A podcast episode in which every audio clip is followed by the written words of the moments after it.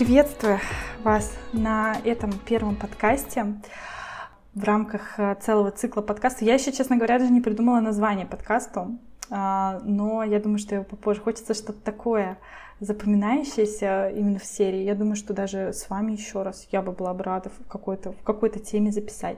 Сегодня у нас с вами тема «Почему не получается достигать целей?». Мне кажется, это вообще сейчас типа гиперактуальная тема, которой, наверное, задаются постоянно люди. Не знаю, как у вас, но я буквально а, недавно проводила тоже мастер-майнд, и основная боль людей это в том, что они знают инструменты, они, в принципе, знают, что им делать, но у них почему-то, почему-то не получается, им что-то постоянно мешает.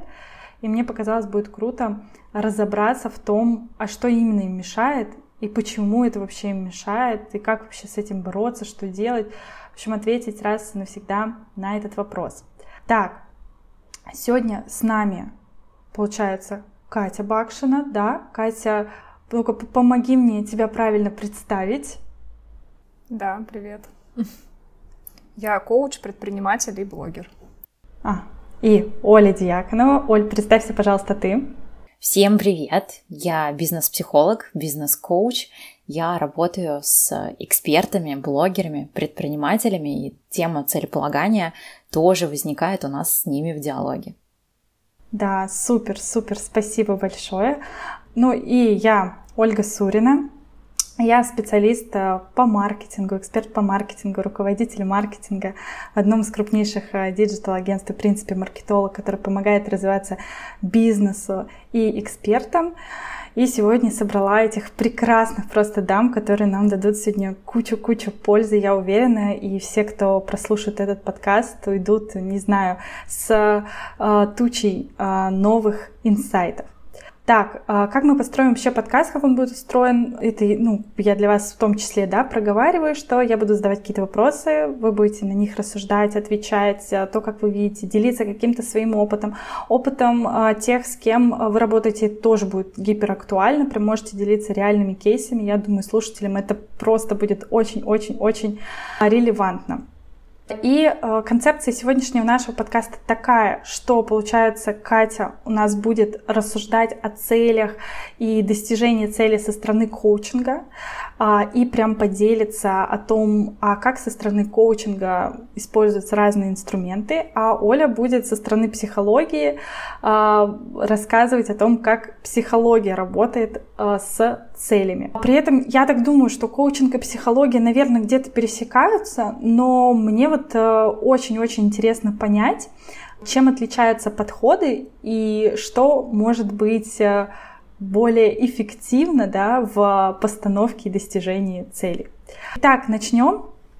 Первое, с чего бы я вообще хотела начать, это для начала разобраться, что такое цель, что это, ну, что мы вообще называем целью, чтобы мы все со слушателями были в одном инфополе, о чем мы вообще говорим. Катя, наверное, начни ты и расскажи, что ты считаешь целью. Угу, давай. Мне еще хотелось бы добавить про коучинговый подход, что это на самом деле, ну, так скажем, подсфера психологии, и тут нельзя говорить, что типа психология это одно, а коучинг это что-то другое.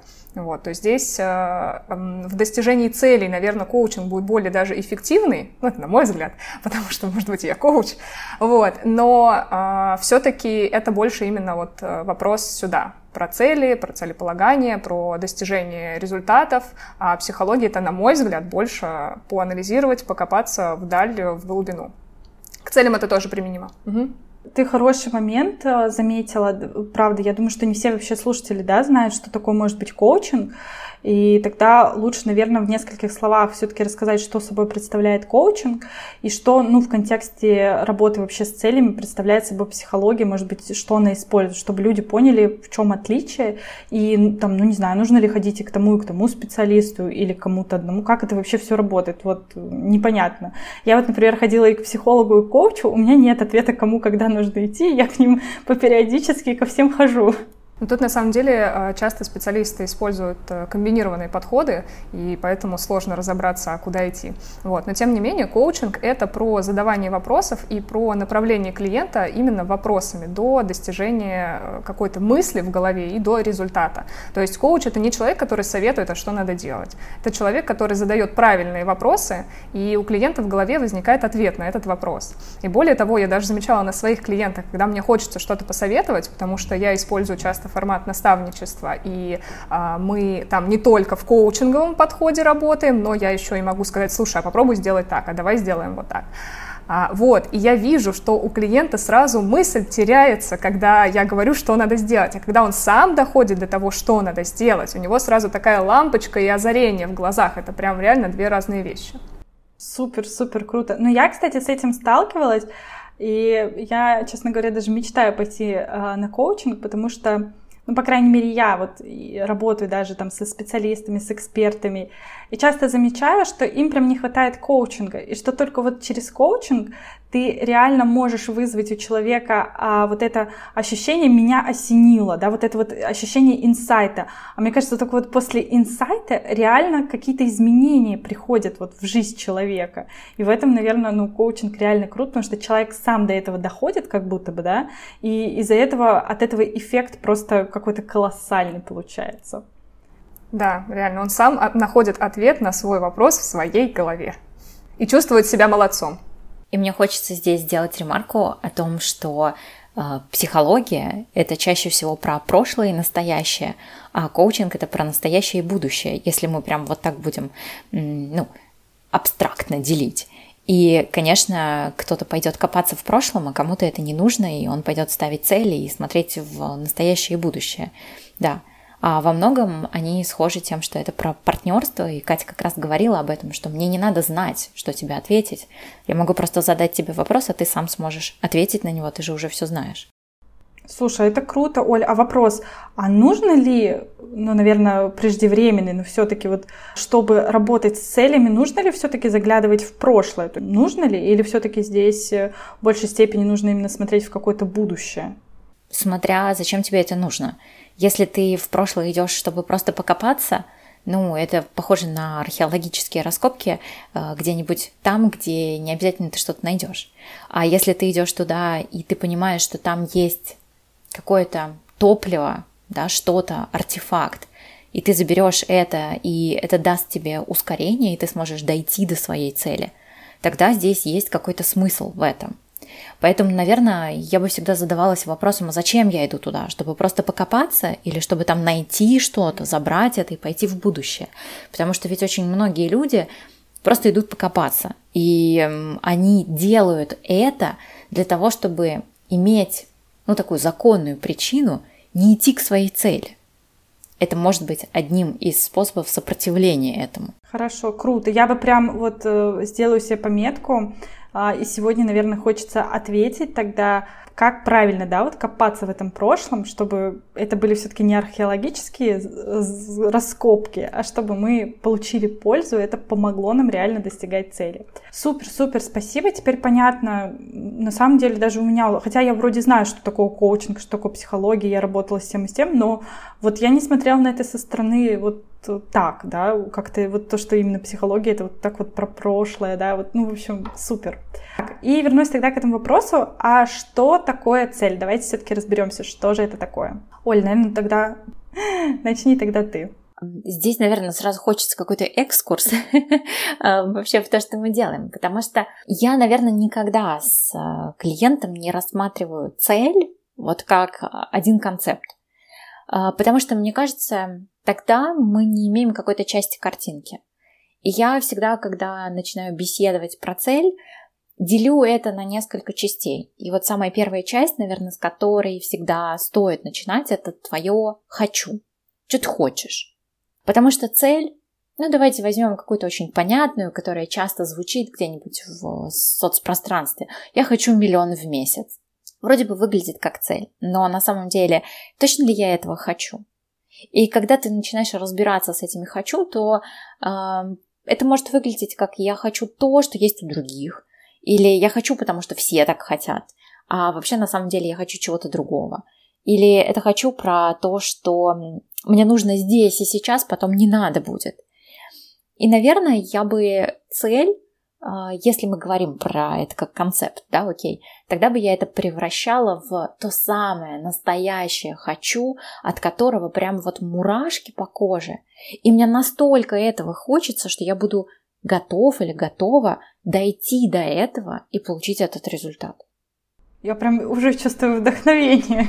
Я так цели, честно говоря, не ставлю. Для меня цели это что-то сильно рациональное, ну то есть есть, не знаю, там задача комфортно жить, да, для э, обеспечивать там себя все, всеми необходимыми благами жизни, и я понимаю, что для этого я ставлю там себе цель по увеличению дохода. И для меня цель по увеличению дохода такая, ну как бы очень рациональная, логическая, математическая, не знаю, как это назвать, то есть эмоционального меньше я в это подмешиваю, наверное. И может быть, кстати, это тоже хороший момент для размышлений. Катя, а у тебя э, какое-то другое представление о том, что такое цель или нет? Не, у меня похожее представление, но вот здесь был очень классный момент, что э, я хочу жить богато, жить в легкости, там хорошо и так далее, и при этом ставлю себе цель зарабатывать деньги. А зарабатывать деньги я часто не хочу. Я хочу жить в легкости и жить богато. И именно поэтому, это мы дальше, наверное, начнем говорить, почему не получается туда дойти. А потому что ты хочешь не зарабатывать миллион в месяц, ты хочешь жить в легкости. И иногда это не про деньги, иногда это про попросить, про внутреннее ощущение, про женственность и так далее. То есть это может быть все, что угодно, но только не про заработок. Я просто уже прошло пару минут, я уже чувствую что как-то мое представление о цели немножко, по-моему, неправильно. Поняла про цель, это что-то такое вот, от чего у тебя должно быть мурашки, и это должно быть твое такое сильное «хочу». Тут, наверное, появляется вопрос, тогда сразу, да, закономерный, а как понять вот это свое «хочу»? Ну, то есть, учитывая, что у тебя есть какие-то обязательства, правила, не знаю, то, что от тебя ждут другие, родители, друзья, общество — и мне кажется, вот это «хочу», оно вообще очень сильно размывается. И то есть мы, получается, ну, реально не понимаем, чего мы на самом деле хотим. И сейчас мы с Катей должны хором сказать «Никто никому ничего не должен».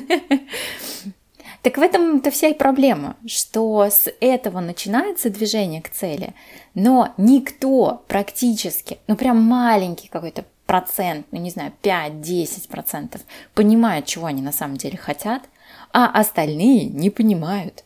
В этом-то и заключается самая большая проблема.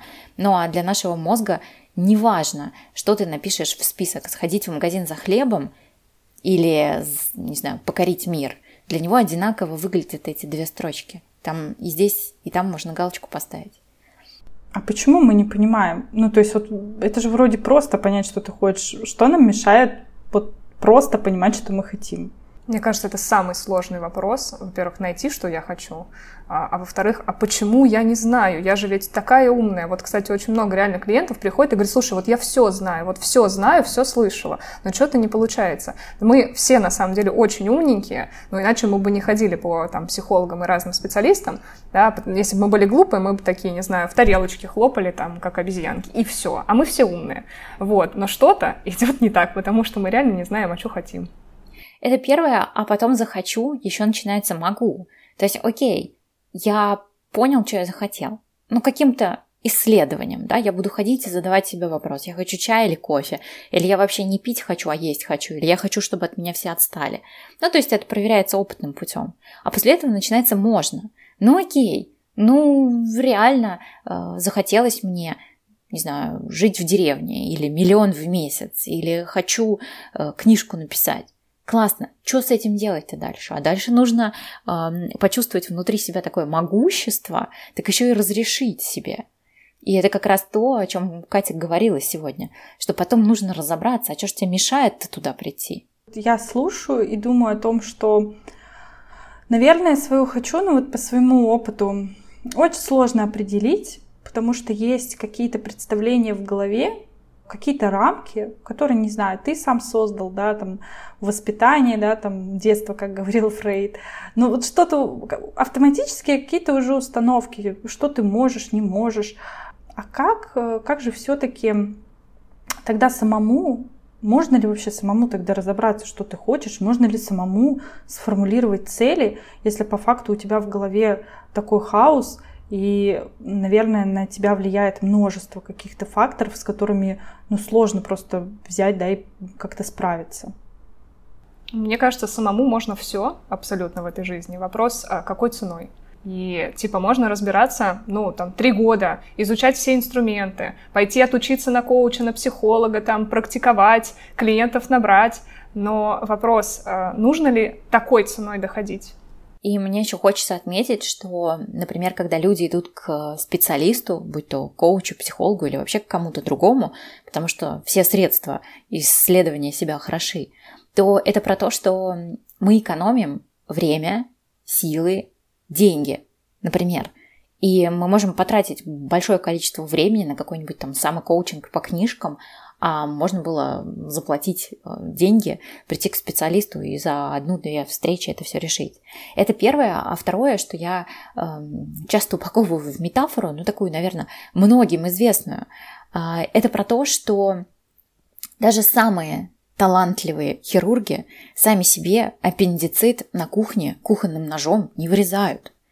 И это тоже нужно понимать, что ты можешь действительно быть э, классным, талантливым, окей, специалистом, ты даже сам можешь быть психологом или коучем, но ты не всегда можешь сам понять, что происходит, потому что мы зашоренные, да, да, есть какие-то установки от общества, есть то, что на нас давит, и поэтому мы идем к другому человеку, который может тебе вернуть что-то или может задать вопросы, и ты потом скажешь, блин, да точно, я сюда вообще не додумывался посмотреть. Ну, наверное, именно поэтому э, у всех там коучей и психологов есть свои коучи и психологи. Да, у Оли очень классная метафора была, и я еще бы добавила, что дело даже не только на кухне кухонным ножом, да, то есть когда ты как будто бы неумело что-то делаешь, а ты даже можешь иметь самые лучшие инструменты, самую лучшую хирургическую, да, операционную, чистую, светлую, но сам ты себе все равно делать не будешь, потому что, во-первых, тебе понадобится наркоз, да, если без наркоза, то ты просто будешь страдать, и непонятно, что выйдет в итоге, поэтому, конечно, лучше, когда со стороны кто-то другой сделает. Я на самом деле, пока вас слушаю, думаю, у меня почему-то прям появилось вот это ощущение, не знаю, я, наверное, об этом так не задумывалась, будет ли такое вот э, у слушателей, но у меня вот прям появилось ощущение, что когда ты вот один вот в этом всем ковыряешься, то это как такая вот э, какая-то беспросветная такая вот э, история, да, вот ты как, не знаю, зашел в какое-то помещение, где там куча-куча мусора, какого-то вещей, чего-то все такое лежит, оно такое хоти, и ты пытаешься, пытаешься что-то найти, не понимая вообще, что ты хочешь найти, ты пытаешься вот эти все вещи как-то разложить, что-то сложил по полочкам, потом как-то устал, потом вернулся, вот какое-то вот такое вот у меня появилось, да, ощущение, когда ты сам. И доковыряться до цели, ну да, да, наверное, сложно, да, в таком вот состоянии. А у меня тут закономерный вопрос тогда, а есть ли, наверное, может быть, люди, которым легко, то есть это получается, вот кто-то легко даже сформулирует цели для себя и легко будет к ним идти а для кого-то вот это будет сложно, вот как в моей да, метафоре, вот какое-то копание вот, вот в этой комнате бесконечно, нескончающейся 100 квадратных метров. Вот э, есть ли такой момент, что кому-то легче формулировать цели, легче находить, легче понимать, что я хочу? Катя говорила, что всего лишь 5% таких людей. Что это за люди? Это я говорила. А, да, да, да. И это, наверное, про то, что все мы разные и все мы родом из детства. Вот тут э, очень много про психологию, потому что в целом мы э, состоим из нескольких частей, да, из вот этих субличностей. Наверное, многие об этом слушали, да, и где-то, может быть, видели, читали. Э, у нас есть субличность внутреннего ребенка, внутреннего взрослого и внутреннего родителя. Так вот, за э, наши цели, за наши хотелки отвечает внутренний ребенок. Вот он хочет. Если мы посмотрим на детей, они все время же что-то хотят, они просят, и у них нет внутреннего ограничения в голове. Но что тогда происходит? Да, то есть ребенок, когда в самом начале говорит «дай», он просит, он требует от мамы, да, там, от вселенной, от окружающих. Почему потом он перестает просить, требовать и забирать свое? Ну, наверное, потому что его воспитывали. Привет родителям. Мы, конечно, сейчас такую ставим звездочку для всех тех, кто будет слушать. Это совершенно не означает, что наши родители где-то были плохими. Да, мы будем помнить, что они давали нам ровно столько, сколько могли дать в моменте. И здесь нужно понимать, что мы потом перестаем двигаться к своим целям или, может быть, мечтать о чем-то, что-то не хотим вообще, потому что у нас был определенный объем установок, которые мы забрали от наших родителей. Вот если кто-то захочет потом почитать, посмотреть, наверное, я бы говорила про 12 родительских приказаний. А, можно погуглить, это Эрик Берн, он их сформулировал, и там много всего того, что можно у себя найти и прям диагностировать. Потому что мы все слышали какое-нибудь там высказывание, а, о чем ты вообще размечталась.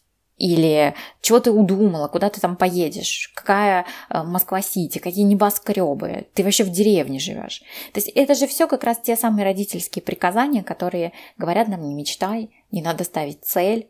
И окей, это не потому, что родители плохие, да, опять ставим звездочку, это просто потому, что в их пространстве вариантов, вот такого варианта нет. В их прошивке такого еще нет.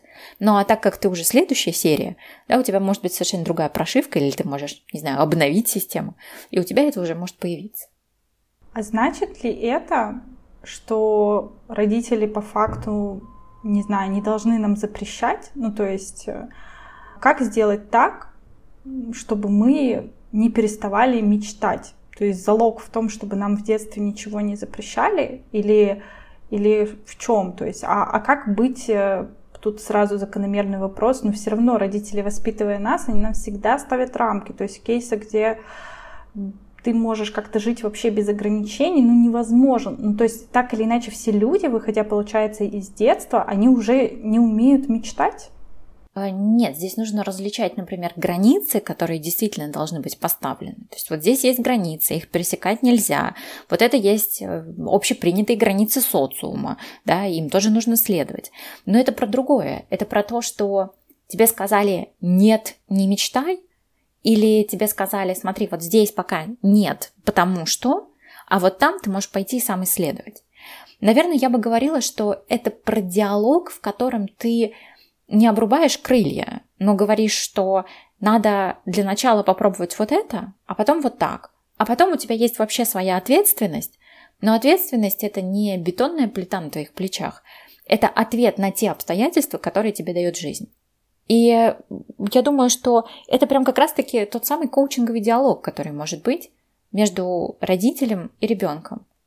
Когда будут задаваться вопросы, и ответы не будут про то, что ты плохой, или ты неправильный, или такой ты мне не подходишь, а ответы будут безоценочные.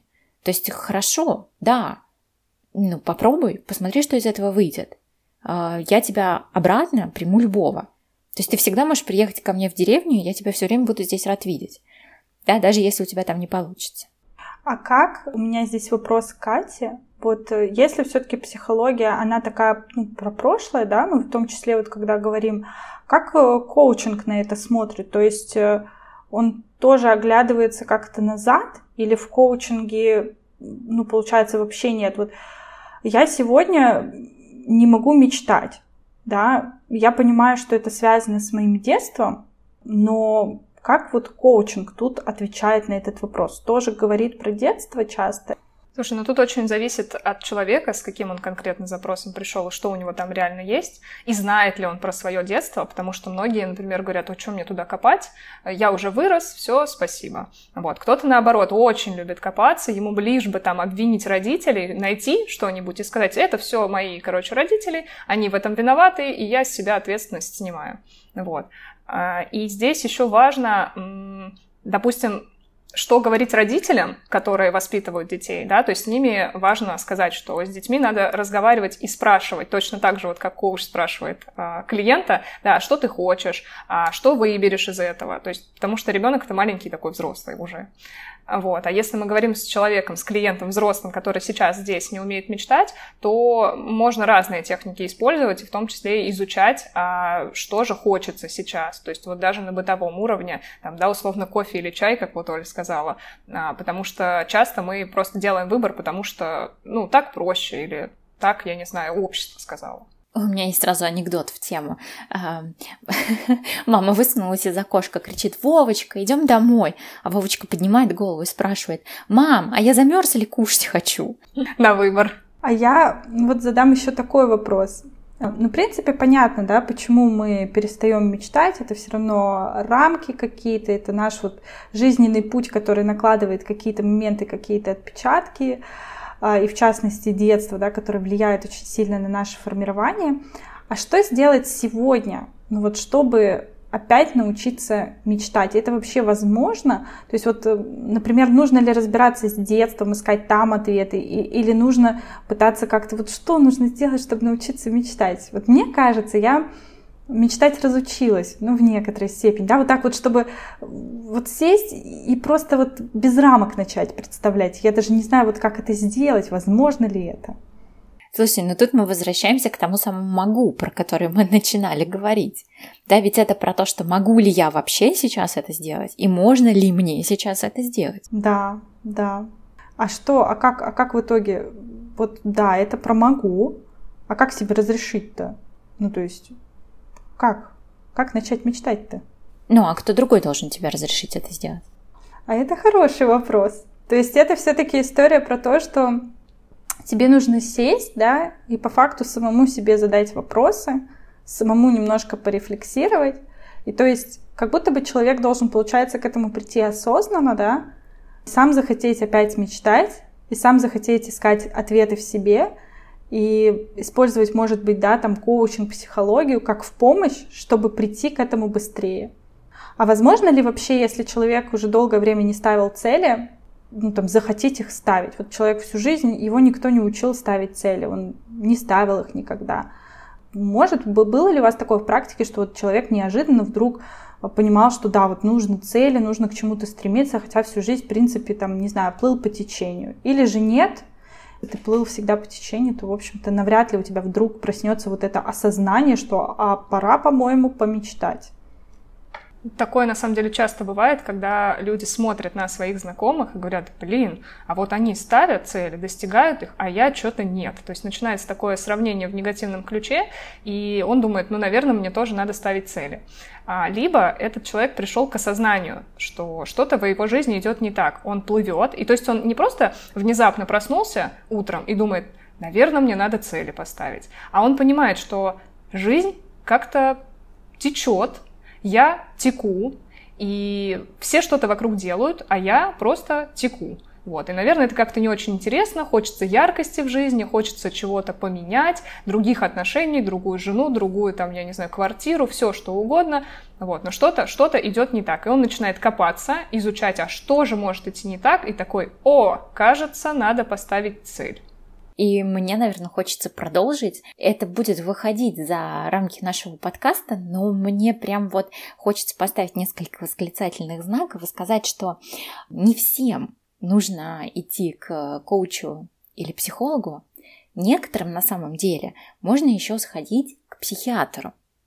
Потому что большое количество людей, которые ничего не хотят, не хотят не потому, что что-то, не знаю, не так произошло, да, а потому что у них нет на это сил.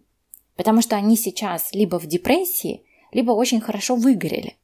И вот им хорошо бы пойти и разобраться вот с этим совсем. И есть прям ну, большое количество людей, которые не хотят, ну не потому что там мама с папой что-то сделали, а просто потому что они, ну потому что они настолько задолбались по жизни, что сил больше не хватает. И они эти силы экономят на то, чтобы выжить, а не на то, чтобы жить свою собственную жизнь. И, ну, это, наверное, такой прям профессиональный крик, да? что, ребята, ребята, обратите внимание, что это не всегда про то, что вы плохие, это иногда про то, что вам просто плохо в моменте. А вот с такими, ну, понятно, депрессия это одно, а вот а, с историями, когда ты выгорел, когда ты устал, когда, не знаю, сбился с пути, да, куда-то шел, шел, да, и как-то и не пришел, и устал. Наверное, у всех бывает когда-то это в жизни. Вот с этим все-таки к психиатру или здесь может помочь психология и коучинг? Ну, наверное, я бы не стала э, идти с этим к коучу, просто потому что э, коучи не учат диагностировать это. То есть это просто не та зона контроля, наверное. И э, коучи ну, как мне кажется, многие сейчас идут, потом получают дополнительное еще психологическое образование, ну или хотя бы просто проходят какие-то краткосрочные курсы, потому что не все даже психологи умеют это диагностировать. То есть действительно есть психологи, которые не умеют это делать, да им и не надо. Это не входит в спектр их профессиональных обязанностей, да, потому что психологическое консультирование все-таки отличается, например, от клинической психологии ну, здесь хорошо бы видеть, да, что э, человек действительно может говорить, я горю желанием что-то сделать, но на самом деле он просто горит, выгорает. И почему, да, и почему я говорю про психиатров? Ну, здесь, может быть, есть какой-то ярлык, да, который нам повесило общество, что это уже прям э, что-то ой-ой-ой плохое, да, ой, тебе сейчас таблетки пропишут. Нет, это не всегда про это. Это все-таки про э, другой тип специалиста, который сможет посмотреть чуть поглубже, диагностировать тебя чуть поглубже. Потому что есть, например, не только депрессивные состояния, есть еще субдепрессивные состояния. Это малая степень, да, такая э, выгорание, собственно, четвертая, пятая степь, стадии выгорания, они тоже про субдепрессивные состояния. Вот. Это просто тот специалист, который сможет тебе э, дать информацию и сможет тебе сказать, а что тебе вообще в моменте надо делать с этим. Так, я поняла. То есть, если мы не чувствуем какой-то вот силы, да, ставить цели перед собой, нам сначала стоит разобраться, а все ли хорошо, здорова ли у нас вообще психика. И, может быть, если мы чувствуем, что у нас реально просто на это нету сил и нету желания, это может быть не просто так, а может быть это просто так. То есть всем ли всегда нужна цель? Может человек просто такой, ну как бы не нужны ему цели? Или все-таки вот всем нужны цели? Мне хочется, наверное, еще добавить не только психика, но и тело. Потому что тело никогда не врет.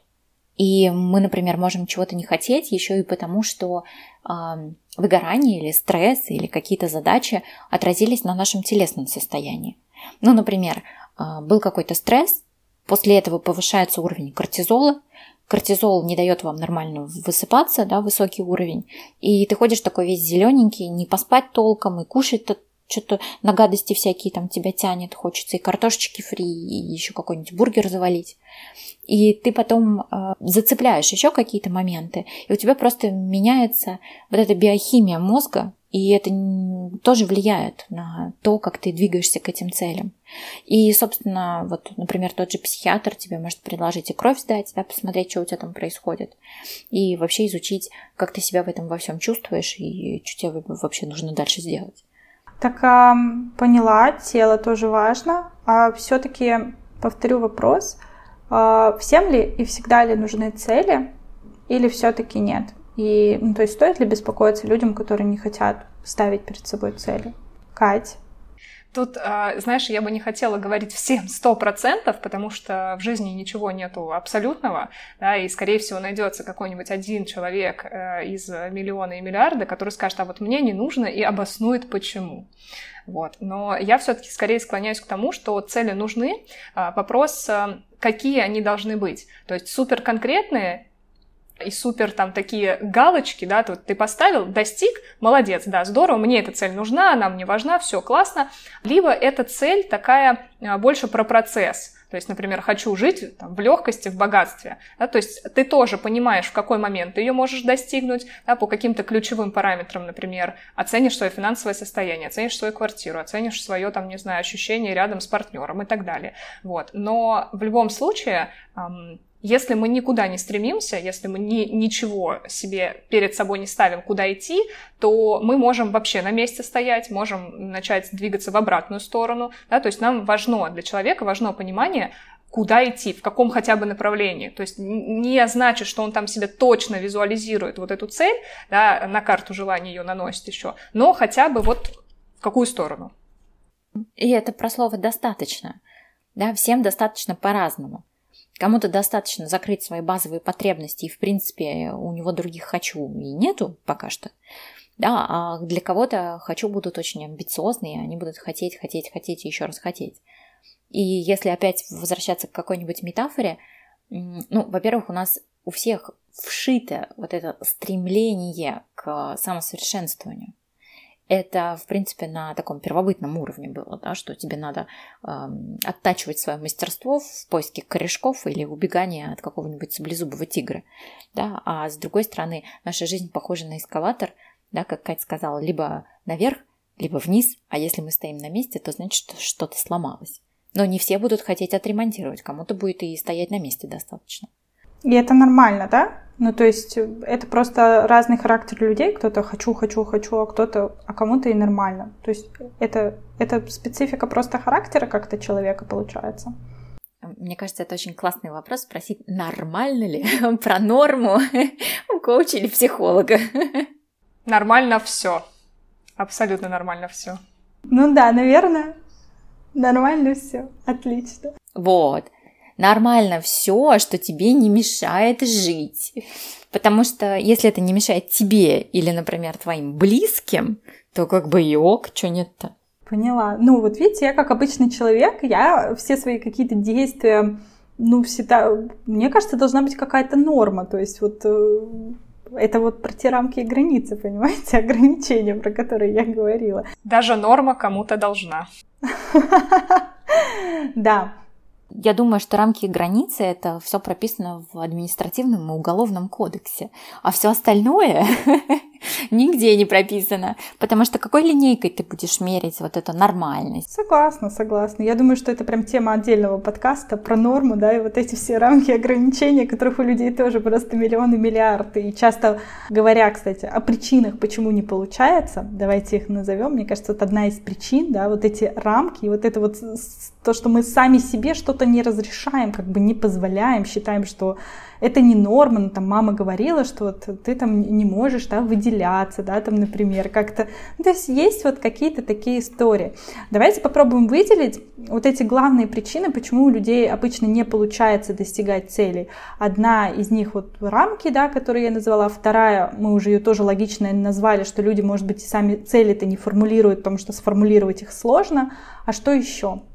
А мы третью тоже назвали, не в ресурсе они. А, да, они не в ресурсе. Мы уже, вот, мы уже три назвали. А что-то еще мы пропустили?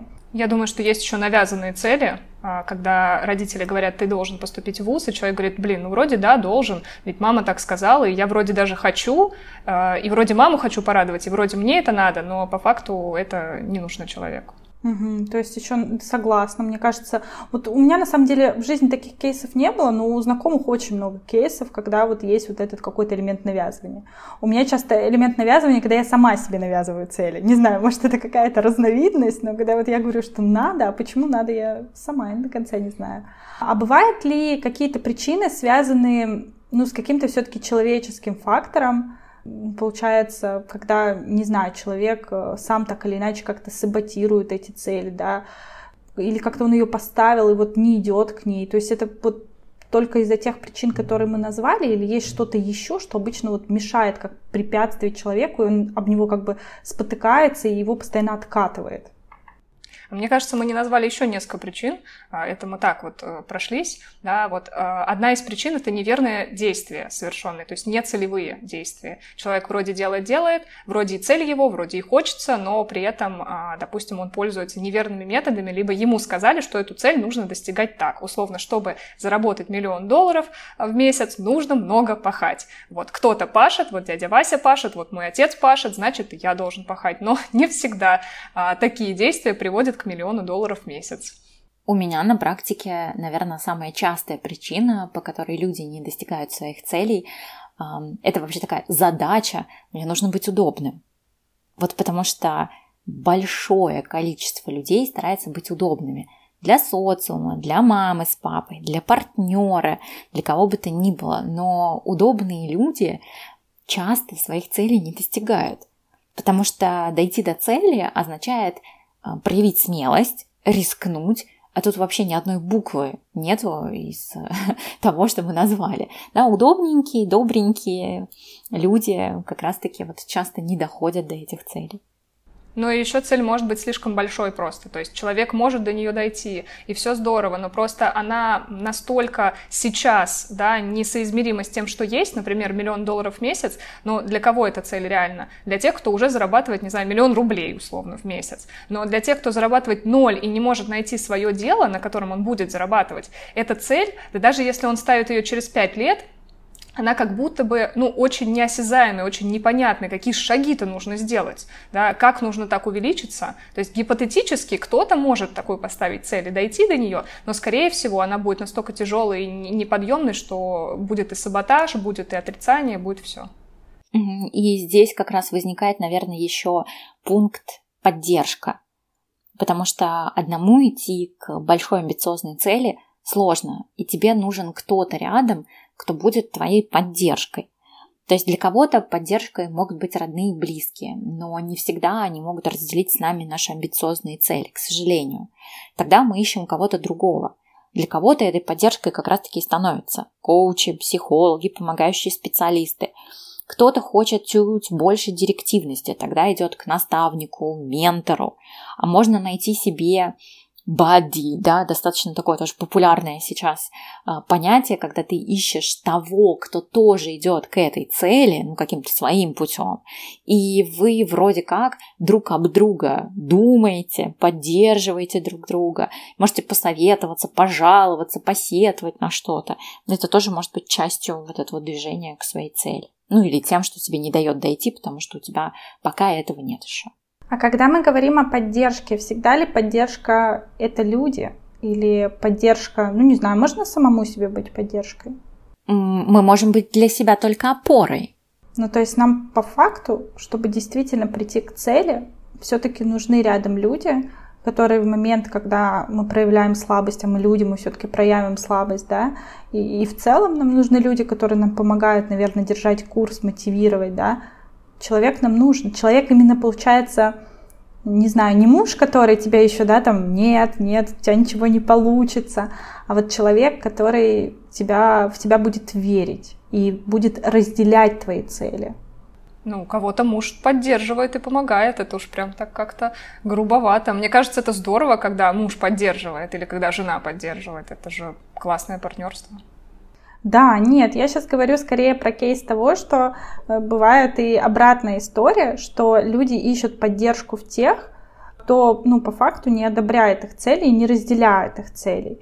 И вот э, это, наверное, ну, все-таки, на мой взгляд, неверный подход, потому что нам нужен человек, который, я думаю, стремится, наверное, к тому, что хотим мы, да, понимает, почему там для нас это важно. Только тогда, наверное, от этой поддержки действительно будет какая-то польза. Ну, я, наверное, обратила бы внимание на то, что иногда поддержка бывает в том, что нам не мешают делать то, что мы хотим. Да, вот важный такой момент, потому что если э, тот же самый муж, э, почему-то мы его взяли сейчас, да, как за такую персону, если он говорит, дорогая жена, иди делай все, что ты считаешь нужным, э, я думаю, что ты лучше знаешь, э, что тебе сейчас в моменте нужно. Это тоже поддержка, потому что он не мешает. Это важно. С другой стороны, нужно замечать, что если мы все время пытаемся дойти до того человека, который нас отталкивает и не дает нам поддержки, мы в этом моменте делаем что-то не то. Потому что мы существа все-таки социальные, ну так сложилось биологически. И для нас, наверное, одним из самых больших страхов является страх изгнания. Вот тот страх, когда я тебе не подхожу, по какой-то причине. И, кстати, очень многих тормозит от цели достижения именно вот этот пункт. Ну, потому что потом меня не примут, того, который, например, миллион в месяц зарабатывает. И мы боимся а, вот этого отвержения буквально на генетическом уровне, на уровне ДНК. Потому что если изгоняли животное из стаи, то это означало верную погибель. И если проследить вообще историю э, социума, то тоже можно заметить, что изгнание было равно смерти. И мы боимся того, что мы кому-то не подойдем. Именно поэтому мы выбираем быть удобненькими и добренькими. Да, и как раз э, здесь вопрос, например, еще и о том, а где вы эту поддержку-то вообще ищете? Я бы, наверное, еще, если говорить о причинах, выделила бы историю, возможно, ну вот, кстати, тоже хочу обсудить. Это ресурсы, да, какие-то временные возможности, которые у тебя есть для реализации цели. Но здесь тоже вопрос, потому что люди часто говорят, у меня не получается достичь цели, потому что, ну, не знаю, у меня нет времени этой целью заняться. А, или у меня там нет какой-то возможности, да, какого-то инструмента, да, каких-то связей, чтобы это получилось. Вот э, насколько это верно? Потому что на моей практике, ну, тоже время, например, э, это вопрос фокуса. То есть всегда можно найти время. А возможность, это, в принципе, тоже всегда можно найти возможность, всегда можно найти какой-то обходной путь. И действительно ли это причина? Ведь люди часто называют именно это причиной того, что не получилось. Мне кажется, что причина это просто в позиции жертвы и в желании э, оставаться в этой позиции. Потому что, ну, нету времени, нету ресурсов, я не знаю, куда идти, помогите. Да, это чисто типичная такая позиция жертвы. То есть не просто, а что я могу сделать, а куда я могу посмотреть? Ага, а могу ли я спросить друга? Может быть, он что-то знает. Да, или могу я спросить знакомого хотя бы? На улицу могу выйти и спросить, вы знаете, где здесь курсы какие-нибудь по, не знаю, компетенции, которую я хочу изучить. Вот. Я выбираю сам говорить, что у меня ничего не получается, у моей ручки это лапки, и я сяду. Вот. И еще буду просить поддержки у того, у кого я знаю, что не получу поддержку, убежусь в том, что да, я плохой, да, меня там не поддерживают, и мне туда не надо. Вот и все. Очень верно. И это как раз перекликается еще и с тем, что внутри есть некий дефицит, который я буду закрывать вот таким способом. Я буду ждать, что придет взрослый, да, и решит мою проблему. И такой маленький. Да-да-да. А правильно ли я понимаю, что все-таки часто причины, почему не получаются, они по факту у нас внутри? А не это какие-то внешние обстоятельства. То есть это, опять же, мы там не поставили цель, мы не понимаем, что мы хотим, да, у нас нет ресурса, там нам нужна поддержка, мы там условно ее э, не ищем, да, эту поддержку, да. То есть это все как будто бы про нас, про нас, про нас, и намного меньше внешне. Ну, понятно, что есть какие-то внешние обстоятельства, да, которые волей-неволей могут менять твои планы. Ну, вот, наверное, тут ключевое, что они будут менять твои планы. То есть не будут прям ставить тебя в рамки, что все, у тебя не получилось, сложи лапки. И все, и по факту есть ты, и есть вот э, какие-то внутренние моменты, которые просто тебе мешают не достигать. Да. Больше и добавить нечего. да. Согласна. Да. Это, это на самом деле круто, потому что, мне кажется, это будет для многих инсайтом. По крайней мере, думаю, для тех, кто да, не пытается быть в позиции жертвы, как бы грубо это ни звучало, а те, кто действительно готовы взять ответственность за свои цели, мне кажется, с этого начинается, наверное, путь к целям, что ты берешь ответственность за цель, которую да, для себя поставил, и понимаешь, что все, что в твоей жизни происходит, это скорее какие-то не знаю, препятствия, да, которые нужно преодолеть, и ты их можешь преодолеть просто по-разному, но всегда есть не один способ их преодолеть, а множество и ты просто начинаешь искать возможности. Есть ли те, у кого получается легко вот э, достигать, проходить, ну, то, что внутренняя борьба, это, наверное, самое сложное, ну, на мой взгляд, что есть вообще во всей этой жизни. Может быть, есть люди, у которых это получается легко, или для всех это одинаково сложная работа с вот этими своими внутренними препятствиями. Я могу сказать, что легко всегда со стороны. Вот ты смотришь на человека и думаешь, ну, полюбас, ему легко, а вот мне тяжело. И причем неважно, что бы там человек не проходил, ему легче, потому что со стороны ты же не погружен вот в эти эмоции, в эти чувства, да, что мне плохо, я хочу опустить руки, все, пожалуйста, помогите. Ты видишь только действия, которые человек предпринимает. Ну, может быть, иногда ты видишь там, что человек плачет или что он что-то, не знаю, там, расстроенный какой-то. Вот. Но всей полноты картины у тебя нет. А, и, наверное, здесь еще хочется добавить, что есть разные сферы жизни. Да, одному легче деньги зарабатывать, другому отношения строить. И как-то обобщать это все тоже достаточно сложно. И еще мы не знаем, на каких энергиях человек делает э, те или иные достижения. Потому что, в принципе, мы все за это чем-то расплачиваемся. И это про выдерживание внутреннего напряжения. Мы не знаем, чем человек платит за это. Потому что, например, для кого-то это будет история про, окей, ходить к психологу раз в неделю или там к коучу раз в неделю, платить за это деньгами и поддерживать вот эту ментальную гигиену. а кто-то другой ходит три раза в спортзал в неделю. И это тоже его способ расплатиться а, за выдерживание вот этого напряжения. Кто-то отводит свое любимое тело в спа, на массаж. У каждого свой рецепт. И, наверное, здесь нужно понимать, что да, мы видим какую-то часть, еще мы заточены на то, чтобы замечать какие-то определенные части. О, Машка из второго подъезда, гадина такая, ей вообще так легко дается, но мы не знаем, что она делает для того, чтобы это выдержать. Понятно. Ты вот сказала, что каждый по-своему, да, проходит этот путь. Мне кажется, вот в этом есть э, это, ну вот это самое главное, потому что для каждого это будет какой-то свой путь они будут по-разному воспринимать те же самые сложности, да, то есть для кого-то сложность это будет, ой, тяжело, все, это, это неподъемно, для кого-то кто-то такой, а, ну это сложность, ну я сейчас что-нибудь придумаю, это даже интересно, да, вот эта сложность. А вот есть ли, не знаю, какой-то рецепт, помощник, вот как облегчить себе этот путь к цели, чтобы к ней все-таки прийти? То есть в какой-то момент тебе возникнет, ну, будет сложно, да, и, и ты, ну, можешь сдаться, но тебе нужна какая-то помощь, подсказка, не знаю, а, чтобы легче идти к этой цели, если это возможно. У меня есть прекрасный рецепт, но он очень сложный. Вообще все вот эти вот э, таблетки волшебные, это, конечно, классно, но их не существует, поэтому приходится работать. Вот. И путь звучит следующим образом. Значит, есть э, прекрасный треугольник Картмана, который все обсуждают. Это жертва, да, в треугольнике это все. Это спасатель это агрессор. Вот. И когда мы из жертвы понимаем, что мы там застряли, и мы ходим, то кого-то спасаем, то что-то еще делаем, мы говорим, а что, если мы попробуем стать героем? И мы выходим в новый треугольник, где там а, жертва превращается, собственно, в героя, она говорит, а что я могу сделать? Вот. И когда герой это делает, совершает действие, он превращается в победителя, он выходит в следующий верхний треугольник, и там уже гораздо круче результаты, гораздо круче ощущения, потому что герой сделал действие и присвоил себе результат, который он сделал.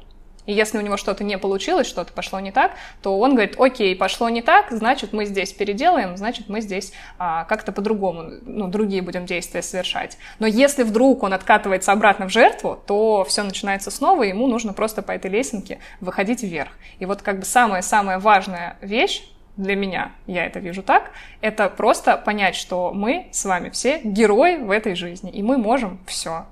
Вот. Но для этого важно, конечно, состояние, то есть если нету совершенно физических и моральных сил на то, чтобы в этого героя становиться, то нужно сначала довести себя до состояния, что мне окей, я могу это делать. Я обожаю тоже эту часть верхнюю треугольника, потому что она про наблюдателя, стратега и победителя. Это вообще очень классные слова. Наблюдатель, стратег и победитель. То есть ты можешь наблюдать и смотреть, что вообще происходит, как люди это делают, как другие до этого доходят. Ты можешь а, придумывать какие-то стратегии, гипотезы, да, которые потом будешь тестировать на практике, а потом ты в любом случае победитель, потому что ты решился, ты попробовал, ты куда-то пришел. Не обязательно к, к той цели, которую ты себе придумал, но просто в другое место куда-то пришел. И это классно. И здесь, наверное, тоже напрашивается такая метафора. Помните, когда вы в навигаторе вбиваете вот эту точку конечную, да, куда вы хотите приехать, и вы едете, потом смотрите, что вот тот поворот, который нужно было э, взять, да, он, не знаю, закрыт, ремонт там какой-то. Вы поворачиваете в другую сторону, и вам навигатор говорит, маршрут перестроен. Даже если вы развернулись и поехали обратно туда, к точке А, он все равно говорит вам, маршрут перестроен и ведет вас в точку Б. И, наверное, вот здесь можно тоже забрать эту метафору и понимать, что окей, если ты куда-то не туда повернул, или ты двигаешься в обратном направлении, просто твой маршрут к цели перестроен. Но это не означает, что ты провалился и больше никогда туда не доедешь. Да, офигенная метафора, как водитель э, оценила. Да, круто. И я думаю, знаете, вот э, все приходит к тому, что на самом деле есть мы, есть, э, есть наша внутренняя, наверное, сила, опора, хочу, да, и все. И вот даже вот эти моменты, которые мы обсуждаем, про то, что там, мы выходим из позиции там, жертвы, да, идем по лестнице, Это опять история про наши внутренние моменты. На самом деле, ну вот, видимо, как я слышу, да, очень важно, не знаю, как это назвать правильно, какой-то настрой, возможно, наш, да, есть у нас какая-то сложность, мы можем ее воспринять по-разному. Там нет у нас сил, нет там желаний, нет там ресурсов, возникла какая-то сложность. Мы можем по-разному вообще на это отреагировать, и как будто бы залогом успеха, залогом того, чтобы получилось, будет вот именно кейс, когда мы воспримем любое происходящее в нашей жизни событие, не знаю, как опыт, может быть, не знаю, урок, да, может быть, как что-то, что нужно э, преодолеть, пройти, да. Ну вот как э, я для себя вот вывела такую схему, не знаю, вот скажите мне, как специалисты, насколько она, наверное, правильная. Эм, у меня тоже, когда был период, и почему-то долго не получалось, и вот был какой-то ступор, я начала размышлять на это с позиции некого квеста, когда игры даже, да, вот э, когда ты пытаешься перейти, не знаю, на какой-то высокий уровень, да, сразу там, не знаю, начать играть с 50 уровня, там, не поиграв там на первом и втором, и тебе нужно пройти какие-то вот эти препятствия, чтобы прийти на этот 50 уровень. И каждое препятствие это просто, ну, как в игре бывает, иногда мы сидим, э, я мало играю в игры, но все же, да, э, когда сидим, там, убиваем какого-нибудь этого главного врага, там, часами, да, и, и мы это делаем упорно, ну, мы понимаем, что нам нужно, и идем, идем к этому. И для меня вот стало спасением как раз-таки история поменять подход и воспринимать, наверное, все как вот некую такую квест-игру. Насколько это хорошая тактика или все-таки, может быть, есть что-то что более разумное? Ну, если она тебе помогает, если она работает, то это хорошая тактика. То есть одного, опять же, решения нету. У человека, у каждого получается какой-то, да, свой настрой, какая-то своя, не знаю, фишечка, которую он, наверное, э, которая ему помогает по факту. Вот так это, получается, работает, да? Вот в психологии, в коучинге есть э, очень классная аксиома.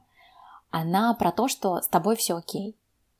Вот что бы сейчас с тобой не происходило, что бы ты сейчас мне не принес, с тобой все окей. И в этот же момент с миром все окей. То есть с другими людьми все окей. Совсем все хорошо. И вот из этого хорошо мы уже будем разбираться, а что тебе хочется другого, вот не лучше, не как-то там, да, не знаю, не поменять, а вот другого ты чего хочешь. И тогда, когда ты подходишь ко всему безоценочно, ты не меряешь это какой-то линейкой. Опять давай да, мы вернемся к тому, что кто сказал, что та самая линейка правильная или неправильная. Тогда становится легче. Ты тогда не будешь смотреть, что э, вот те достигли цели вот так и настолько быстро. Ты фокусируешься на том, а ты сам чего хочешь. И вот если с тобой все хорошо, с тобой все окей, ты будешь двигаться к своим целям или достигать там чего-то своим темпом, своими какими-то инструментами, по своей траектории, по своей заданной дороге. И это тоже окей. И мне нравится вот эта часть безоценочная в коучинге и в психологии. Мне кажется, здесь очень много глубины, которую, кстати, каждый человек тоже поймет по-своему. А давайте вот эм, проговорим этот момент, а все-таки чем будет отличаться, потому что по факту вот э, я слышу то, что коучинг и психология, они похоже, в принципе, смотрят, да, на почему не получается достигать, ну, в общем, похоже смотрят на все моменты, вот то, что мы обсуждали. Я не вижу даже каких-то различий. То есть различия, получается, не фундаментально, наверное, в понимании темы, а скорее не знаю, в инструментах, которые вы используете, которым помогаете людям? Вот в чем различие коучинга и психологии? Ой, у меня вообще на это свой взгляд. А, потому что, а, то есть я училась и на коуче, да, у меня а, есть это образование, и у меня взгляд про то, что каждый специалист помогающей профессии работает с собой. И дело вообще не в инструменте, не в том, что ты делаешь. Дело в том, как человеку с тобой в том, что он будет делать. Потому что по факту все очень похоже. Есть человек, он задает вопросы, ты на эти вопросы отвечаешь. Вопросы могут быть про прошлое, про настоящее, про будущее. И, наверное, я бы говорила про то, как найти того человека, с которым тебе будет комфортно работать над тем, что ты хочешь получить. Интересно. Катя, ты думаешь так же? Да, идеально даже добавить нечего, я абсолютно согласна. А я вот э, скажу, что не знаю, э, я пришла вообще для себя к другому мнению, потому что я какое-то время была в терапии у психолога, и в какой-то момент я поняла, что вот это ковыряние в прошлом, оно мне не помогает двигаться вперед. Ну, то есть, э, как ты говорила, это получились какие-то раскопки. А так как ну, получается, все равно психолог меня вел, и это его инструмент, то есть его инструмент в том, чтобы порефлексировать и разобраться, я поняла, что, наверное, коучинг, который вот здесь и сейчас пытается найти ответ и пытается как-то, ну, не знаю, более приближенно к реальности, вот для меня вот это стало, и я для себя решила, что, наверное, я все-таки в, ко- ко- в коучинг, вот именно с точки зрения, когда тебе нужно завтра начать достигать каких-то целей, верю больше. А, это не про психологов, это про одного конкретного психолога, с которым у тебя не сложилось. Но у меня он был не один конкретный, то есть я меняла, но подход был ну, похожий. То есть у меня была, в принципе, одна и та же история, что мы что-то прорабатывали, это как какая-то бездна. То есть чем глубже ты пытаешься там в себя, там еще глубже, глубже, глубже, и ты куда-то вот туда вот закапываешься, что-то постоянно рефлексируешь, а ну, это не действие, то есть тебе это не помогает действовать. Ну, тут мы можем записать еще один подкаст про профессионализм, про профессиональную этику и, и же с ним. Потому что, ну, сейчас я не критикую твоего психолога, да, но здесь нужно понимать, что огромное количество специалистов на рынке. Все работают по-разному. А, все работают какими-то своими инструментами, потому что даже если тебе дали инструмент, ты его используешь по-своему. И не все психологи а, ходят в прошлое, кому-то это вообще не надо. Кто-то работает иными инструментами. И, наверное, я бы говорила о том, что психология, да, окей, психотерапия, это тоже про партнерство. А ты могла своему психологу сказать, так, стоп, я больше копать не хочу, давай мы с тобой про что-нибудь другое поговорим. У меня просто есть предположение про психологов. Я знаю, что и мои клиенты жаловались на такое отношение. Здесь, э, наверное, помогают разные типологии личности. Я очень люблю соционику.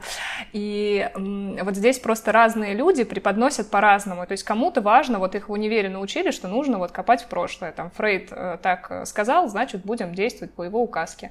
Вот. И они, собственно, долбят в эту историю, говорят, давай пойдем в прошлое, давай раскопаем твои чувства. Но не всем типам, да, если мы тоже берем соционику, нужно, чтобы из, их эти, из, из них эти чувства вытаскивали. Например, вот мы сидим с Олей, мы абсолютно точно логики, да, мы такие все умненькие, у нас проскальзывают слова точно, логично, там, по факту и так далее. Вот. И нам, например, вряд ли нужно будет, чтобы в наших чувствах копались и заставляли нас на сеансе плакать. Вот. И именно от логиках я чаще всего и слышу вот эту историю, что типа меня психолог заставляет плакать, я так не хочу, я с таким психологом больше работать не буду. Вот. Но есть типы, а, кто действует в этом мире не с помощью логики в первую очередь, а с помощью чувств. И им, наоборот, важно, чтобы помусолили их чувства, чтобы поговорили с ними о них. Они могут четко назвать, что они чувствуют. Они могут эти чувства описать, э, завернуть в метафору, что это такое. Вот логики этим, наоборот, страдают. Они чаще всего так сделать не могут. Хотя есть логики, кто с чувствами дружит больше. Поняла услышала, тогда, ну, я согласна с этим, но все-таки у меня вообще не возникло понимания, вот приду я завтра, у меня не получается достичь цели, приду я завтра к психологу или приду я завтра к коучу. В чем будет отличаться подход и будет ли отличаться быстрота результата там, к, этой, к этой цели в зависимости от того, кому я приду? Мне кажется, мы тебе не дадим сейчас ответ на, на этот вопрос, потому что здесь очень сложно дать на него ответ – по-хорошему, вообще по-хорошему, если мы говорим про какой-то этичный и экологичный рынок, который есть, мы должны знать о том, что ты приходишь к специалисту, ты ему говоришь, вот смотри, хочу вот так, вот так, вот так. Он говорит, знаешь, вот это не входит в список моих компетенций, иди туда. Ну, например, ты пришла к коучу, он с тобой поговорил и говорит, знаешь, ты э, сейчас не ко мне сходи, ты сходи к психологу. Поговори вот там, потому что есть вот, например, страхи, вот те страхи, я с этим не работаю, это не моя зона ответственности. И он тебя отправляет. Или наоборот, там, тебе скажут, слушай, у тебя выгорание, тебе точно нужно его пойти диагностировать, тебе нужно вот туда к психиатру, да, или там к клиническому психологу. А может быть наоборот, ты придешь к клиническому психологу, а он тебя послушает и скажет, слушай, ну, мне кажется, что тебе ко мне не надо. Я тут с выгоранием работаю, у меня тут травматы ходят. Иди к коучу, тебе там намного лучше будет. И мы опять возвращаемся еще к истории какой-то профессиональной этики. К сожалению, достаточно многие а, работают с историей заработать денег. Они работают с собой в моменте. Ну, к сожалению. Вот, и поэтому никто тебе не скажет и не даст гарантии, где ты быстрее получишь результат. Но ты придешь и подумаешь, что так, мне вот с этим коучем не понравилось. Что-то как-то, не знаю, нудно было. А пришла к Кате. Вы с ней раз, раз, раз, раз, раз на одной волне а за одну сессию получили результат. То есть по факту очень сильно зависит не от специалиста, ну то есть никто это, что я не знаю, может быть даже э, парикмахер, да, в салоне красоты может тебя таким инсайтом наделить по факту. Ну, то есть это как будто как толчок, наверное, то есть должен быть, наверное, какой-то коннект, да, с человеком, чтобы он как-то тебя почувствовал, и чтобы его, может быть, какой-то опыт, да, а, был релевантен тому, что ты просишь, чтобы была какая-то вот одна волна, и это может быть и психолог, и психиатр, и коуч. И это вот та, наверное, поддержка, о которой мы говорили, когда мы говорили о поддержке, то сказали, что важно найти человека, который да, тебя понимает, который как-то вот э, соответствует, вот, может подобрать какие-то слова, может быть, да. Потому что и словами можно же разными сказать, и одни слова тебе будут понятны, зайдут, а другие нет. Это круто, круто. А как, э, как искать? Ну, то есть долго Долго же можно искать вот этого своего человека. А что делать, пока ты его найдешь? Тут есть, э, не знаю, какой-то у мира ответ, или ты просто пробуешь, пробуешь, пробуешь, и ну ты так можешь пробовать и застрять в этом несколько лет, пять лет, десять лет. Ну то есть это опять какой-то, получается, вот этот поиск опять поддержки и нужного специалиста, это опять какая-то же позиция жертвы получается. Ну то есть мы э, пытаемся вот через кого-то, да, вырасти. Как тогда правильно действовать? Я, поскольку сказала, что я и предприниматель, и блогер, я очень давно занимаюсь блогом, и я пропагандирую всегда вариант такой, что каждому специалисту, неважно, будь то это эксперт там, в психологии, в коучинге, или это, я не знаю, там эксперт по СММ, эм эм, да что угодно, ему важно развивать свой Инстаграм. И дело здесь не в количестве подписчиков, не в количестве контента, который он выпускает, а просто делать хотя бы Инстаграм своей визиткой, который регулярно как-то обновляется и пополняется.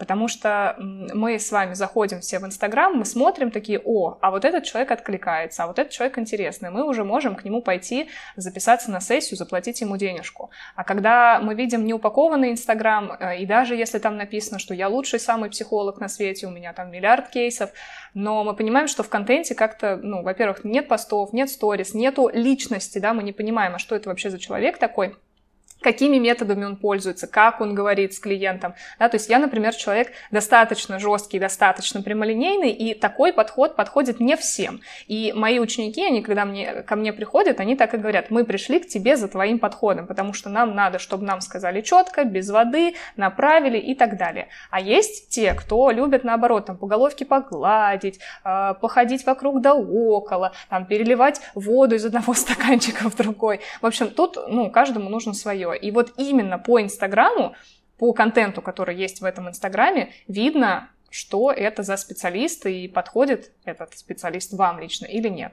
И здесь также может быть не только Инстаграм, может быть, я не знаю, Телеграм, Дзен, э, там, может быть, YouTube, э, но самое главное, чтобы это была такая визуальная площадка, где можно было пощупать, что это за специалист такой. Я соглашусь. Сейчас в мире, где все гуглится, тебе обязательно вести социальную сеть. И для клиентов это очень классная возможность посмотреть со стороны на человека. То есть э, раньше, там, не знаю, тебе телефон на бумажечке давали, и ты звонил, говорил, здрасте, Клавдия Петровна, ваш номер мне дала Маша.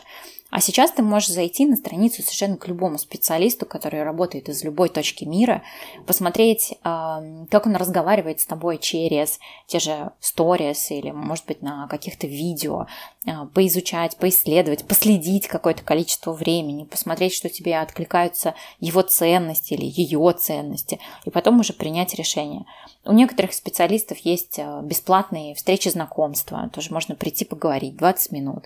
Тебя это ни к чему не обязывает, но ты посмотришь, как человек с тобой общается, комфортно тебе, некомфортно. Поняла. И здесь, наверное, как я это слышу, а, как я это слышу, мы опять о том, что вот эта история я не могу найти, да, эта история опять про жертву, то, что по факту огромный мир, куча специалистов, куча вообще, пожалуйста, пробуй, пробуй, ищи, пытайся, то есть каждый, каждый человек тебе что-то даст, один человек что-то даст, второй человек что-то даст, да, и что-то из этого получится, и то есть я, наверное, хочу, как некое напутствие, потому что я вот сама с таким сталкивалась, не знаю.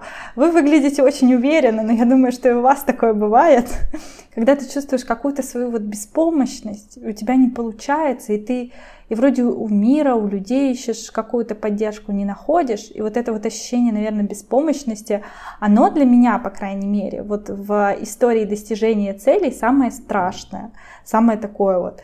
И в этот момент, вот сейчас для меня, не знаю, прям это какое-то вдохновение на самом деле, потому что я понимаю, что все, вся вот эта беспомощность, это я ее сама себе придумала. Э, на самом деле у меня есть все для того, чтобы эту цель достичь, и это, наверное, ну это, это круто, я не знаю, мне кажется, круто. А почему же тогда, вот, если у нас все есть, наверное, люди этим не пользуются по факту просто. Это происходит, ну вот по тем причинам, которые мы называли, или есть, э, ну понятно, что есть причины, почему люди там у них нет ресурса и прочее, но когда у них вот есть все, и они вот делают какие-то попытки, но у, него, но у них все равно ничего не получается. Это, это про что? То есть, э, что нужно человеку, чтобы у него получилось? Вот он вроде все сделал как надо, поддержку нашел, ресурс себе нашел, цель поставил, делает, делает. Даже действия какие-то вроде целевые делает, да, мы про это обсуждали, но у него не получается. Как ему это вот, как, что, как ему выйти из этого порочного круга? Перестать делать как надо. Вот я бы сразу придралась а, к тому, что ты говорила. Вот он сделал все как надо. Вот зачастую у людей проблема начинается вот здесь. Ну, это я просто как психолог, да, сразу скажу. Да, это очень классное замечание для коуча тут, на самом деле. Точно ли эти действия были целевые? Точно ли эти действия должны привести к цели? То есть, а может быть, цель не та, а может быть, то есть, э, звучит так, как будто это какая-то грустная история. Человек делает, делает, такой молодец, и цель-то правильную поставил. И даже у него поддержка есть. Ну, странно, ну что ж у него не получается? Такого, ну, грубо говоря, и не бывает. То есть, где-то, где-то что-то, какой-то сбой есть.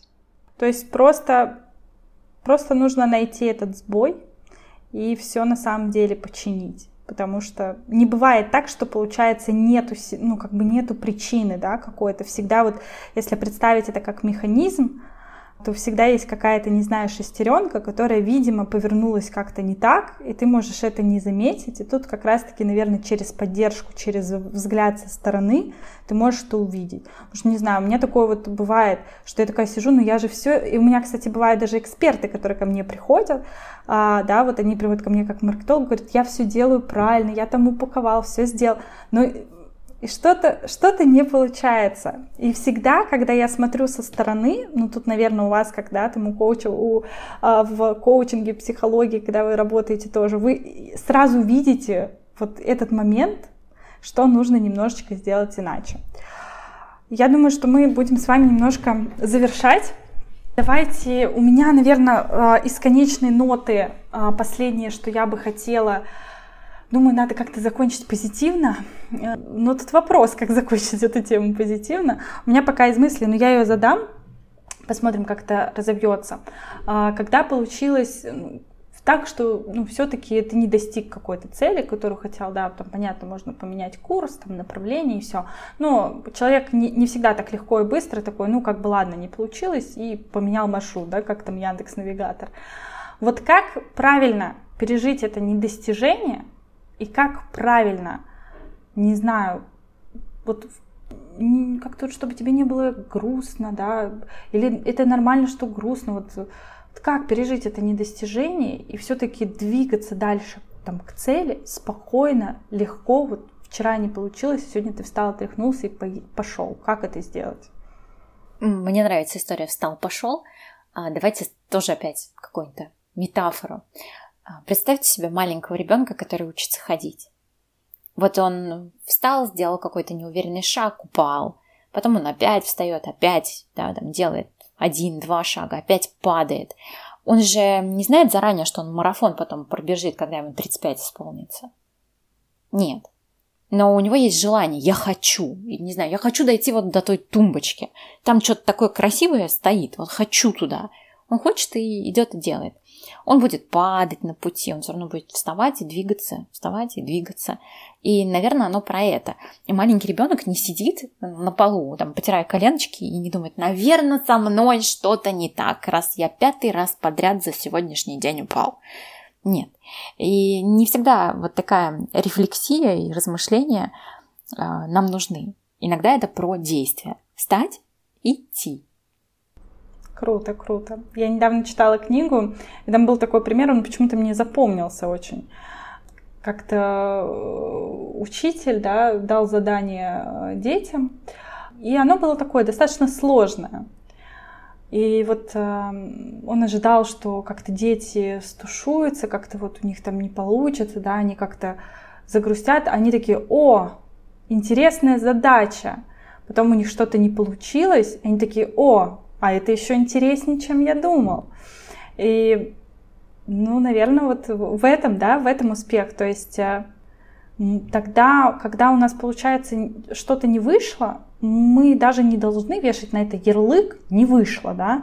То есть мы просто принимаем это как данность, как ситуацию да, какую-то, с которой мы дальше уже что-то должны сделать. То есть мы должны быть такие люди-деятели, да, которые любую ситуацию воспринимают есть три типа людей, да, одни люди будут рефлексировать и пытаться найти проблему в себе, другие люди будут пытаться найти проблему в окружающем мире, а третий тип людей будет сразу а, думать, какие выводы мне из этого сделать и какие следующие действия сделать, чтобы получилось. Вот нужно быть, стремиться быть, получается, этим третьим человеком, третьего типа, да, и тогда будет получаться. Я еще всегда спрашиваю, а как ты поймешь, что ты не достиг цели? То есть обычно такой вопрос задают, как ты поймешь, что достиг? И здесь, а, ну, по каким э, критериям ты оценишь, что ты цели не достиг? Обычно человек говорит, ну, я вот один раз там, так, стоп, ладно, не один, ну, я два раза попробую. И я спрашиваю, а двух раз достаточно, чтобы попробовать дойти к цели? И вот он ответ, созревший в голове через вопросы. Я такой вопрос себе не задавала, но я прям, мне кажется, я его прям услышала и думаю, он прям хороший, надо его себе чаще задавать. Итак, а, тогда давайте подводить итог. Мне кажется, получился очень-очень насыщенный подкаст. Просто спасибо вам большое. Ну, по крайней мере, мне кажется, э, много каких-то ответов, моментов нашли.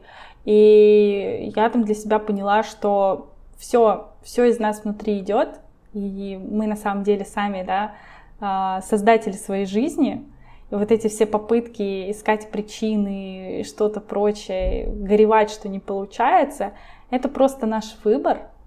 И на самом деле, если чего-то очень сильно захотеть, то это обязательно получится. Спасибо большое, Катя, спасибо большое, Оля. Просто это супер-супер концентрация полезной информации.